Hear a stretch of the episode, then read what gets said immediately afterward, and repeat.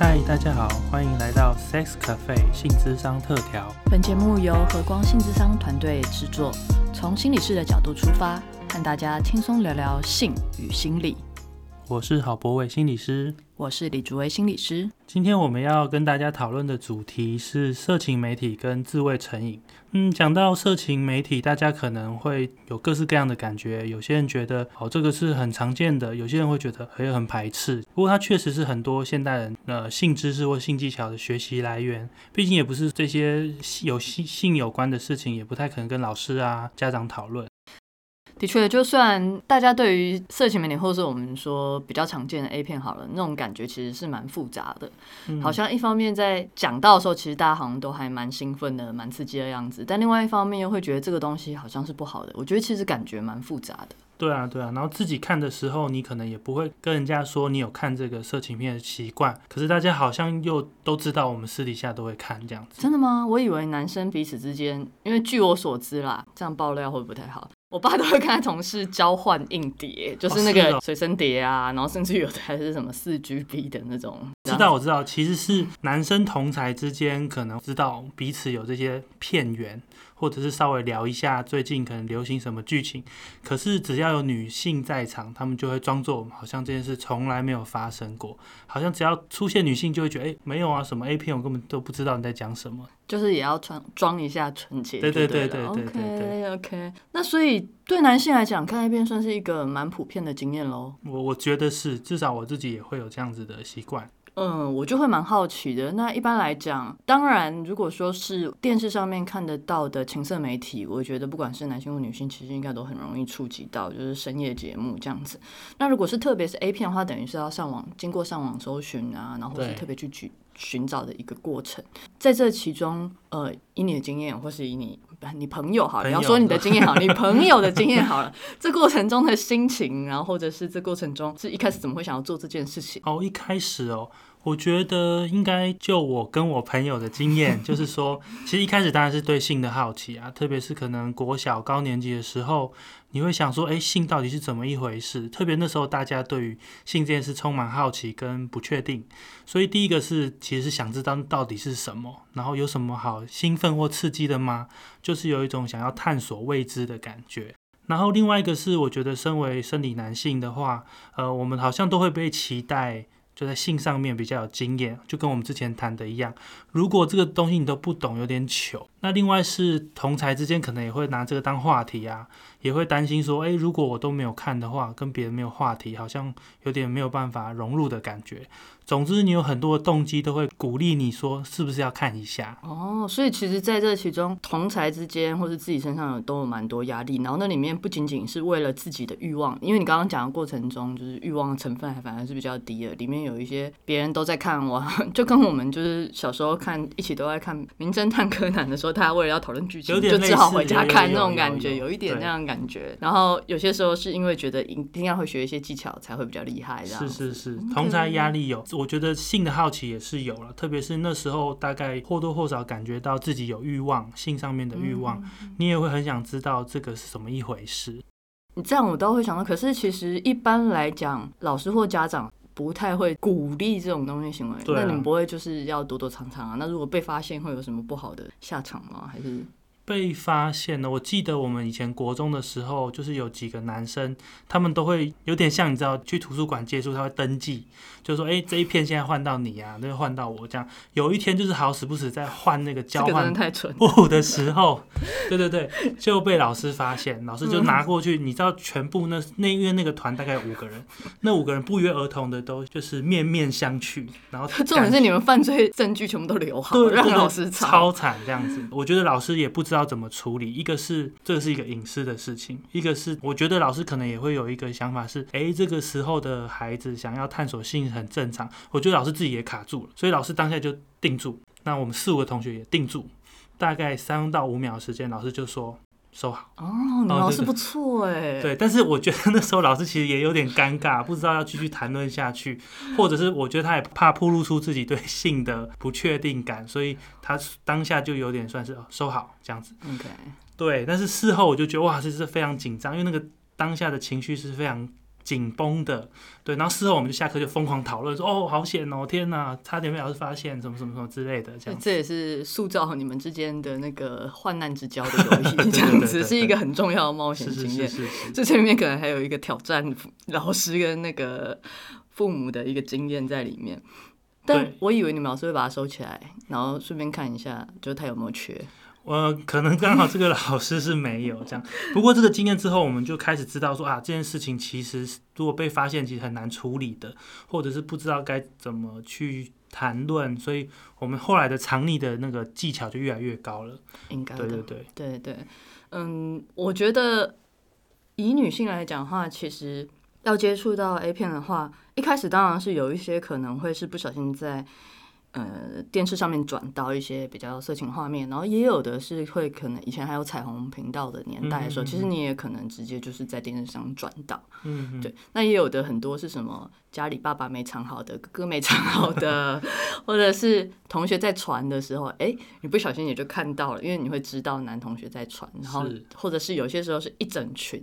蛮多经验是。一个男生他要放 A 片，然后就大家一整群有男有女就这样子，一起看，对对对，一起看过，而且一起去进行课后的学习，就是去念书，我们去学习新知 这样子，是是是，然后大家一起就是七嘴八舌的，然后就随便讲一讲这样子，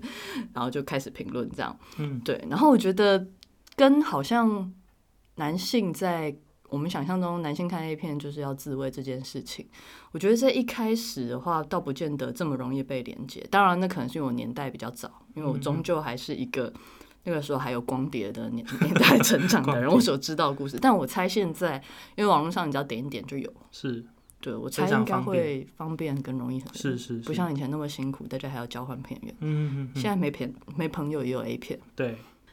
或者是也有蛮多女性，其实是到交往了伴侣之后，可能交男朋友、女朋友之后，才有机会接触到 A 片这个东西。嗯，OK。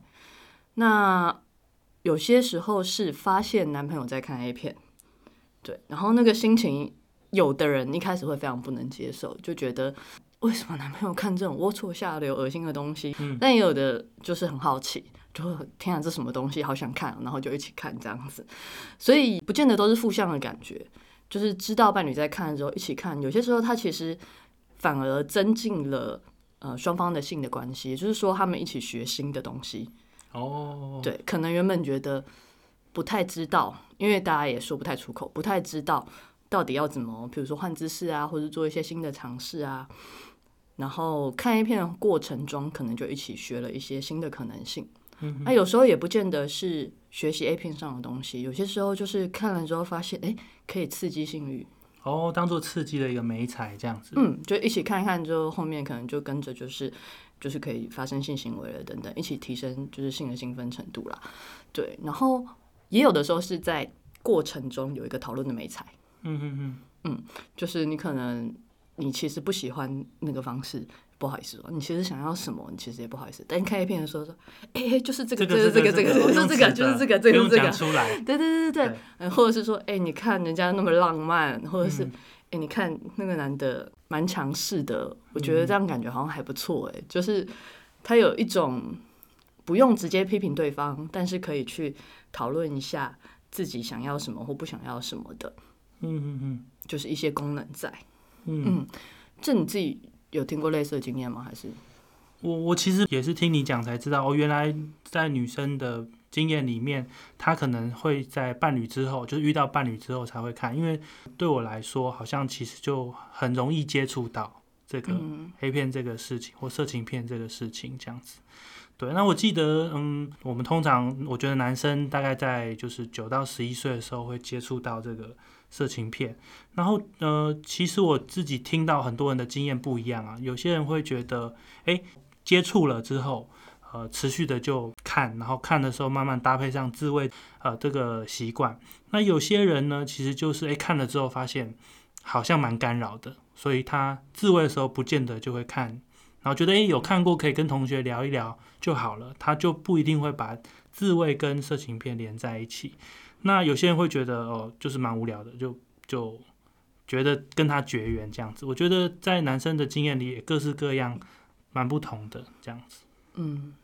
就是刚刚听起来都是促进性欲，但有些时候会 A 片或色情媒体会让人觉得那个对那个感觉很复杂，有几个啦，因为当然是有些时候里面会有一些，譬如说身材太好，嗯，太漂亮，因为 A 片蛮多都是男生视角，所以就女优就很美很美很美，或者是那个女女性就会很性感。对，那有时候就会觉得自己的身材好像被比较了，哦然后会觉得有一些压力这样子。那有些时候会觉得好像两个人发生的频率已经很低了，可是伴侣却还是一直持续的在看 A 片滋味。哦，我觉得这件事情也还蛮容易引起一些争执，是不是你宁愿看这个，也不愿意跟我做这样子。对会不会看了之后反而就不想做？嗯嗯嗯嗯。那我我自己会觉得说，哎、其实看色情片，譬如说你想象，如果我们才九到十一岁的时候看这个色情片的经验，我觉得也是各种心情在里面。譬如说那时候其实我们还小，然后对这件事情不一定有一个很明确的概念，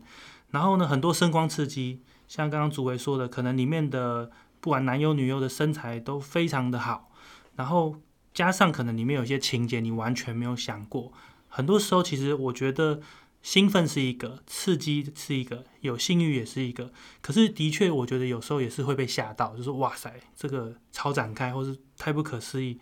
那我觉得这种各式各样的感官情绪。都会在那个经验里被刻在你的心里有一个印象，也许你不一定能够用语言表达出来，但我觉得第一次看 A 片那种各式各样声光加上你的感觉合并起来的经验，真的是很很特别的这样子。特别的意思就是说，呃，可能有时候你会觉得很困惑，就是哦，我这么多刺激，可是我又觉得，譬如说老师家长不允许我看，就觉得诶很刺激，可是又不行看。然后觉得，诶大家好像不是那么能接受，可是我好像又很喜欢，可是我也被吓到，就是各式各样的感觉都在里面。嗯，我觉得博伟在讲的，其实也是我自己在实务工作上其实会蛮常遇到的，也就是呃性偏好的一个成型的过程。哦对嗯那其实，在我们的生活之中，或者在我接案的过程，或是接线啊等等的过程中，其实常常会听到有一些呃特殊的性偏好。那那性偏好的内容可能是鞋子啊，那可能是呃裙短裙啊，那也可能是呃女性的内衣啊，可能是呃刚刚博伟讲到 A 片啊，然后或者是特定类型的 A 片。嗯嗯嗯，OK，譬如说，有的人就是特别的偏好的就是雕像的 A 片，这种就是非常装扮成雕像的，对，那也有一些猎奇的。对 对对对，就是他偏好一些特殊的物品元素。那有些时候是一个很明确的物品，那有些时候是某一些感觉。譬如说，有的人他偏好的是特别热的感觉，嗯，就他的欲望要在一个很热的情境下，在流汗的情境下才会被诱发，然后用去各种方式去创造出那个闷热的感觉。哦让自己流汗。嗯，嗯，对，那就是有很多方法可以让自己流汗，或者让自己感觉到很闷热的感觉。是，那也有的人是味道，譬如说，有的人觉得，嗯、你夏天跑完步没有洗的运动鞋，有大部分人可能会觉得很臭，但他觉得那个东西就是可以引发他的欲望。嗯有些时候去和呃那个当事人去探讨说，诶，到底这样的偏好是怎么成型的时候，有些时候就是一开始就被某个强烈的刺激连接到了自己的欲望。嗯嗯嗯嗯，对，那可能是各种原因，可能在很小的时候，那也可能在青春期，呃，无意间的第一次自慰的时候，那第一次射精的时候，然后就做了一个突然的连接。那连接之后，也不知道为什么，好像在看 A 片啊，或是之后在性幻想的过程中，就很自然就一直反复的想那个元素来刺激自己，然后就形成了所谓的特殊性偏好。是等于说是一个特定的刺激，加上这个性的新快感受，呃，连接之后反复的去练习，它就演变成一个性偏好这样子。嗯，然后我觉得其实每个人或多或少，只是说你的运气如何，就是说你当初在连接的时候，你连接上了什么，就好像有些人就是喜欢胸部大的，然后有些人就是喜欢肌肉强壮的或者什么。你说的运气好是说，如果我连接上的是一个大家比较可以接受的，对对对所以我就可能这样做没事情，就哦合理啊，对。嗯但如果你连接上了一个大家觉得哈，像雕像。对对对哈，或是哎呦这种会有这种反应出现的时候，就容易让嗯、当事人会觉得自己很羞耻、很奇怪、无法理解，或者是也有的人，譬如说呃在被老师，譬如说责打的时候，因为那是一个紧张兴奋的过程中，这也是身心都被强烈唤起对对对，然。后可能在这个过程中也意外的刚好混杂了性兴奋的感觉，或是他嗯跟性兴奋感觉连在一起，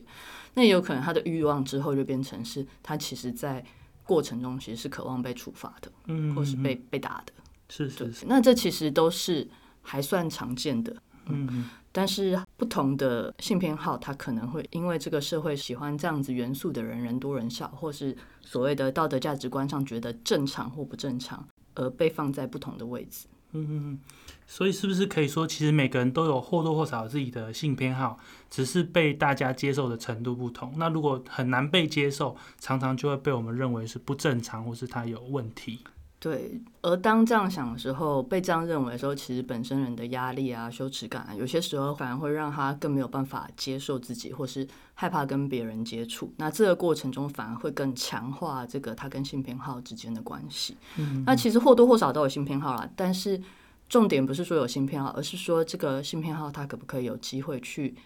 拓展。哦，拓展，对，像刚刚讲说，你可能喜欢，比如说胸部大，但如果胸部没有那么大，身材好的或者其他元素，它也一样可以引引发你的性欲吗？还是你只能接受某一种元素吗？那这也还蛮影响他接下来的呃，不管是关系或是性生活会怎么发展。呃，刚刚主委跟我们分享性偏好的形成，我觉得有一个也是跟色情片的观看或者是说自慰非常有关的，我们在实务工作上常遇到，也就是自慰成瘾。那自慰成瘾呢，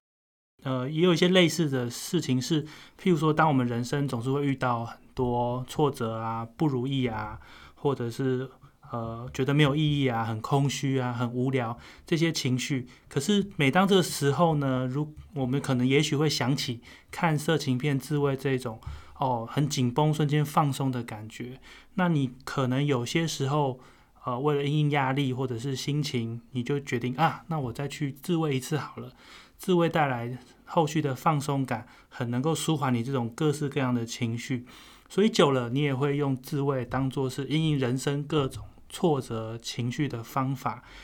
也像刚刚主委说的，如果我们这个回路反复的练习，其实久了，你可能这个能力或这个方法你最擅长，所以不管遇到人生各种挫折或情绪，你都会用自慰放松的方式来帮助自己的话，其实久了就会变成是一个成瘾的习惯，也就是你没有办法用其他的方法来帮助自己去舒缓内在各式各样的情绪的时候，那自慰的成瘾就会这因此而出现。OK，所以意思是说，自慰它有时候不见得是被当成一种，因为人本来就需要嘛，性欲望的满足。嗯，对，它有些时候不见得是这样的功用，所以他有些时候他可以用来调节自己的情绪。是有时候是安抚自己。其实很多小朋友很小的时候，在各式各样的心情的时候，他也会用刺激自己身体的方式来安抚自己。安抚是自己是一个，放松是一个，满足性欲也是一个。所以其实自慰有很多的呃，可以说功能，嗯，听起来蛮好的，